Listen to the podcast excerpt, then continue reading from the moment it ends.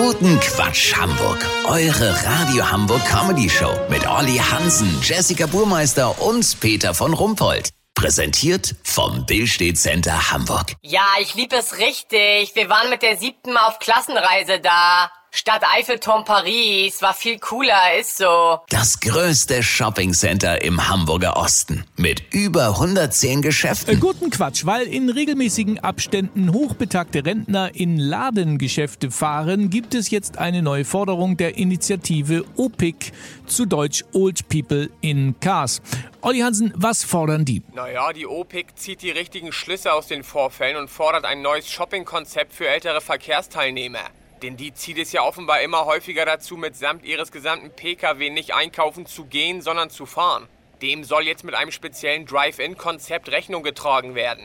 Das Sanitätshaus Pedersen in Großflottbek ist als eins der ersten Drive-In-Sanitätshäuser seiner Art ein echtes Modellprojekt. Die Kunden können dort ganz entspannt mit ihrem Fahrzeug durch sehr breite Eingänge mitten durch das Geschäft kurven.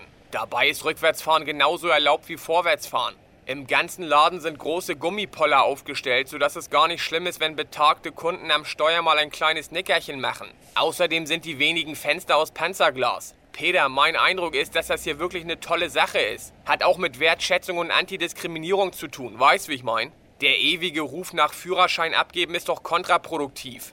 Gleich gegenüber vom Sanitätshaus gibt es eine spezielle Kfz-Werkstatt für Rentner, die sich darauf spezialisiert hat, Gas- und Bremspedal von Fahrzeugen älterer Verkehrsteilnehmer zu vertauschen, sodass der Straßenverkehr insgesamt sicherer wird. Lass so machen, wenn der 102-jährige Heinz Dose gleich sein Auto in Empfang nimmt und erstmal vor Schreck in die Reparaturannahme donnert, melde ich mich noch morgen. Habt ihr das exklusiv, okay? Ja, vielen Dank, Olli Hansen. Kurznachrichten mit Jessica Burmeister.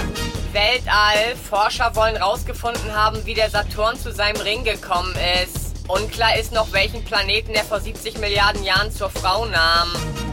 Berlin und Wien.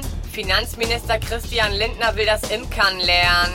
Ja, ist eine schwarz-gelbe Regierung nicht besser für geeignet?